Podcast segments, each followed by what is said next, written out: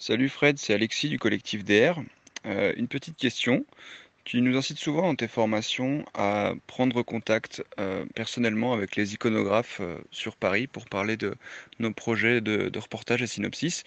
Comment est-ce que tu t'y prends concrètement pour prendre rendez-vous avec des gens qui sont pas toujours très motivés pour répondre aux mails et pour les convaincre de, te rencontrer et de, de prendre de leur temps pour parler de projets photos avec eux? Merci Alexis pour ta question, et effectivement, tu mets le doigt sur un problème auquel font face pas mal de photographes de presse, à savoir comment bien contacter les iconographes dans les rédactions. Alors revenons un peu sur les termes pour celles et ceux qui ne connaissent pas euh, encore tout ça, qui sont pas très familiers de cet univers euh, du photojournalisme et euh, du formidable univers des pigistes. Euh, le terme iconographe, concrètement, c'est iconographe, c'est le, métier qui consiste à trouver des photos pour remplir un journal, un magazine et euh, les, mettre, euh, euh, les éditer de telle sorte à ce que ce soit cohérent, que ça apporte une info, que ce soit qu'il y ait une cohérence avec la ligne éditoriale euh, du journal en question. Et du coup, pour ça, je vous renvoie sur les interviews de plusieurs iconographes et de directeurs photo qui sont passés dans le podcast, notamment Valérie Philippe, euh, qui est indépendante et qui est basée à Lyon, Claude Azels, euh, Claude qui est euh, la, la chef photo de- du magazine Management et qui était aussi présidente de l'Association nationale des iconographes au moment où on avait tourné cette interview.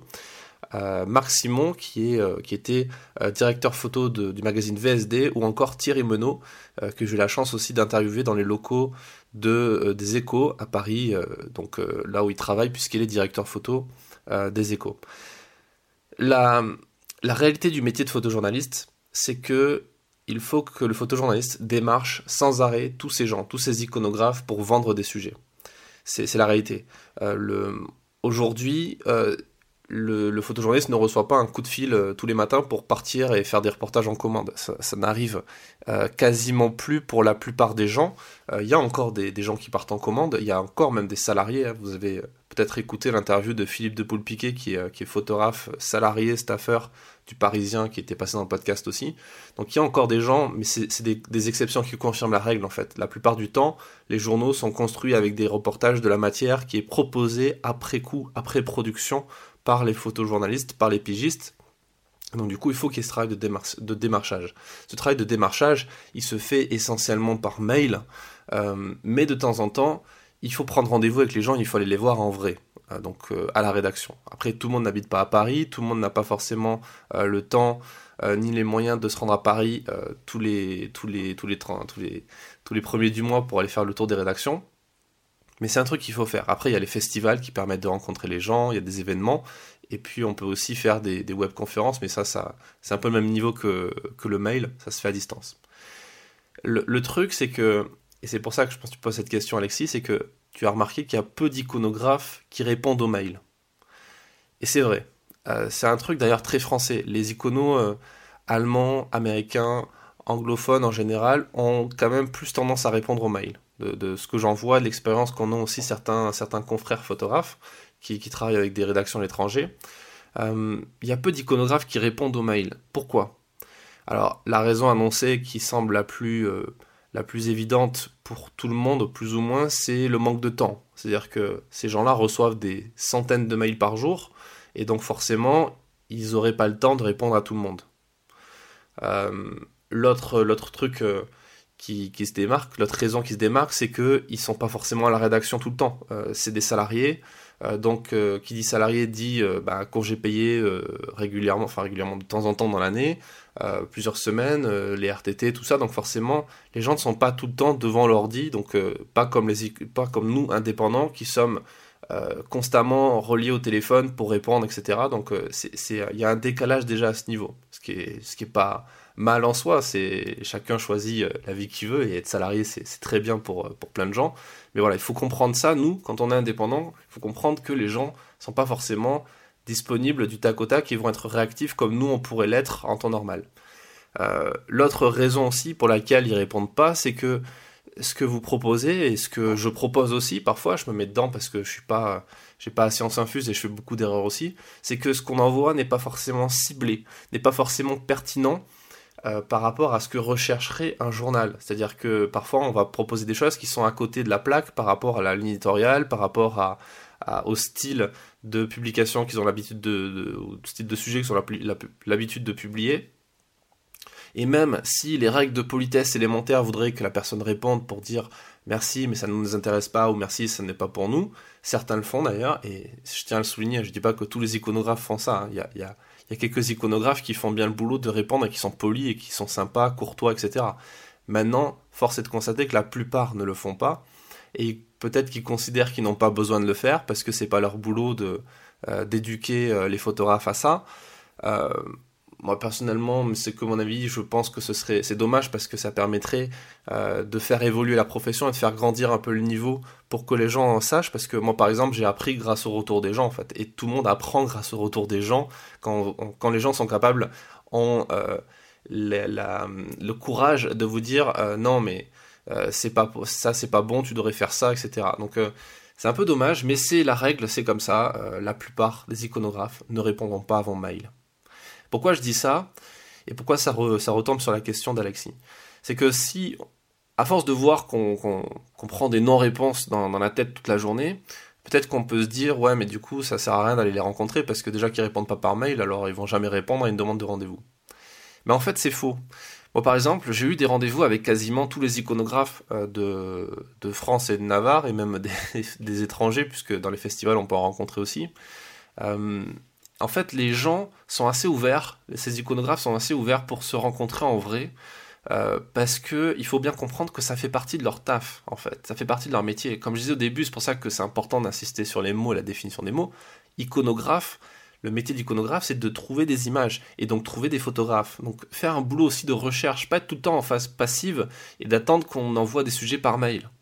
Parce que des fois, il faut être capable d'aller chercher euh, et, recevoir des photographes pour parler avec eux, ça fait partie de leur boulot. Et c'est pas moi qui le dis, c'est eux qui me le disent quand je les interviewés, notamment Thierry Menou l'explique très bien, il adore recevoir des photographes, justement, il en demande parce qu'il veut comprendre, il, veut pouvoir discuter avec eux, voir ce qu'ils font, leur expliquer aussi ce que lui recherche pour que ce soit efficace pour tout le monde. Euh, donc c'est pas parce que les gens ne répondent pas aux mails que c'est pas possible pour autant de prendre rendez-vous avec eux. Euh, d'ailleurs, le fait de prendre rendez-vous avec eux, le fait de les rencontrer en vrai au moins une fois dans votre vie, ça va considérablement augmenter votre taux d'ouverture de mail les prochaines fois. Et peut-être même votre taux de réponse. Parce que vous avez un référentiel, c'est-à-dire que vous pouvez envoyer un mail en disant euh, suite à notre discussion dans vos locaux ou autour de ce café ou autour de ce, repas euh, qu'on a mangé des sushis à Paris il y a une semaine, voici ce nouveau reportage, qu'est-ce que tu en penses? Qu'est-ce que vous en pensez? D'ailleurs, vous pouvez commencer à tutoyer les gens une fois que vous les avez rencontrés en vrai. Et ça, ça change tout dans le mail. Quand vous êtes capable de tutoyer quelqu'un dans un mail, il y a beaucoup plus de chances qu'on réponde à votre mail et il y a plus de chances qu'il soit lu et bien compris. Alors, comment on fait pour prendre rendez-vous avec un iconographe? Mais en fait, la question, elle est, enfin la réponse est très simple, c'est que tu envoies un mail qui explique rapidement et clairement euh, ce que tu veux en fait. Je, renvoie sur l'épisode que j'avais fait comment bien démarcher comme un pro. Euh, en fait, quand vous démarchez quelqu'un, que ce soit pour un rendez-vous, vendre un reportage ou ou je sais pas, euh, prendre un café à quelqu'un, demander un service, quoi que ce soit, soyez clair dans votre objet. Soyez clair dans l'objet du mail, soyez clair dans le corps du mail, soyez court, concis, efficace. Dites clairement ce que vous voulez. Bonjour, je suis photographe basé tel endroit, je serai sur Paris la semaine du temps au temps, est-ce que vous auriez un créneau pour qu'on puisse se rencontrer et que je puisse vous montrer mon travail? Euh, Voilà, cordialement. Et à la limite, tu proposes quelques créneaux, tu proposes deux trois créneaux différents pour donner du choix, et tu t'y prends bien à l'avance, mais pas trop, genre pas un, mois avant, mais pas non plus euh, trois jours avant. Et, souvent, il faut relancer parce que les gens oublient, parce qu'ils n'ont pas forcément envie de répondre à ce moment-là, donc ils laissent passer. Donc il faut relancer ensuite par téléphone, par mail. Donc c'est pas compliqué, il suffit juste de le faire, euh, comme beaucoup de choses en général. Euh, l'autre conseil que je peux vous donner par rapport à ça, c'est faites attention avec qui vous prenez rendez-vous. Ne perdez pas votre temps et ne faites pas perdre du temps aux gens. Choisissez les bonnes personnes dans les rédactions. Essayez de comprendre comment fonctionne une rédaction avant de vous y rendre. Lisez le magazine avant. Essayez de comprendre qui est responsable de la photo et qui va potentiellement acheter, va pouvoir acheter vos photos, qui a les cordons de la bourse, comme on dit, qui a, accès au portefeuille, concrètement? Si vous prenez rendez-vous avec l'adjoint de l'adjoint de l'adjoint, bah, ça sert un peu à rien, parce que c'est bien de faire du réseau et tout, mais cette personne-là va devoir elle-même vendre votre projet à son chef, qui va lui-même le vendre en conférence de rédaction. Donc en général, moi je vous conseille de prendre rendez-vous directement avec le directeur photo ou directement avec le rédacteur en chef du magazine si c'est possible. Euh, pour ça, il faut bien comprendre comment fonctionne une rédaction, il faut demander à des gens qui connaissent. Euh, nous, c'est ce qu'on fait au sein du collectif DR, c'est-à-dire qu'on échange non seulement des contacts, les adresses mail en question, les numéros de téléphone en question, euh, parfois même les profils Facebook ou les comptes Instagram quand on prend des, quand on peut, on peut contacter aussi les gens de façon euh, pas conventionnelle, directement sur Instagram ou sur Facebook, ça, arrive. Parfois c'est plus efficace, parfois ça l'est pas. Euh, nous, au niveau de, du collectif DR, mais c'est ce qui se passe dans pas mal de collectifs et, pas d'agence, l'agence justement veut que ça soit opaque et veut conserver la main sur le truc, mais dans les collectifs comme Antsukas, Divergence, je pense qu'ils font aussi pareil. En tout cas, nous, chez DR, ce qu'on fait, c'est qu'on échange bien en amont sur... on se donne des conseils en disant, ok, dans cette rédaction, c'est lui qui prend la décision, contacte-le éventuellement de ma part, peut-être que ça marchera mieux. Et, euh, voilà. Et on se brief avant. Et ça, c'est important en fait. C'est pas juste la question d'avoir les contacts. Si vous pensez qu'aujourd'hui, ce qui vous manque pour euh, vivre de la photo et vendre vos sujets à la presse, si vous pensez que c'est les contacts, vous vous trompez complètement. Parce que c'est pas tout d'avoir les contacts, c'est pas tout d'avoir le mail, le numéro de téléphone. Enfin, je veux dire, c'est très simple. Vous me demandez, vous m'envoyez un message, si vous faites partie de ma base mail, euh, de mes élèves, etc en général, je donne des contacts, même à des gens que je connais pas forcément, parce que j'aime bien leur boulot ou quoi, parce qu'ils demandent gentiment ou, de façon euh, euh, pas lourdingue, je donne un contact, il n'y a aucun problème. Les contacts sont plus ou moins publics, puisque c'est des téléphones pro, c'est des mails pro, que vous pouvez retrouver même dans les magazines parfois, ou sur Internet en cherchant bien, euh, sur les réseaux sociaux, donc c'est pas compliqué. Par contre, envoyer un mail bien construit, bien présenter son travail, et le jour J être capable de bien présenter son travail aussi, donc ça veut dire être capable de faire un, bon editing, faire un synopsis. Euh, ça, c'est pas facile. Et ça, c'est ce que j'apprends à faire aux gens du collectif DR, mais aussi dans les formations que je fais. Quand je fais des formations présentielles de plusieurs jours à Paris, ou là, on va en faire une à Perpignan prochainement pour Visa pour l'image, euh, ou que je fais dans les formations en ligne. Euh, ça, c'est quelque chose qui prend du temps et qui n'est pas forcément facile à mettre en place au départ. Il faut avoir, il faut vraiment prendre le temps de bien faire les choses. Donc ça, on en parlera, je ne peux pas en parler dans un épisode quotidien comme ça, parce que ça serait beaucoup trop long, donc je vous donne rendez-vous en description, je vous mets des liens vers les formations si c'est quelque chose qui vous intéresse. Et euh, pour info, on arrive bientôt au bout de ce challenge des 30 jours d'un épisode par jour. Donc ça fait maintenant plusieurs jours que j'en faisais un tous les jours à midi.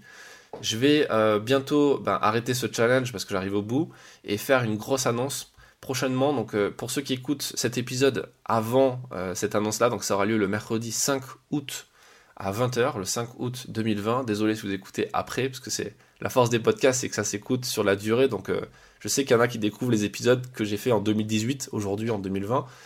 Donc c'est assez, assez cool, mais du coup, les liens sont périmés, les webinaires sont terminés, il n'y a pas forcément de replay. Là, il n'y aura pas de replay, sauf pour les personnes inscrites à ce moment-là, avant le 5 août. Donc le lien est en description si vous écoutez ça euh, dans cette faille temporelle d'avant le 5 août. Et euh, sinon, pour, euh, pour les, autres personnes, je vous donne rendez-vous bah, prochainement dans un, dans un, prochain épisode. Et pour ceux qui écoutent avant, donc à demain pour un prochain épisode, on se donne rendez-vous à midi, comme d'habitude, sur le podcast. Ciao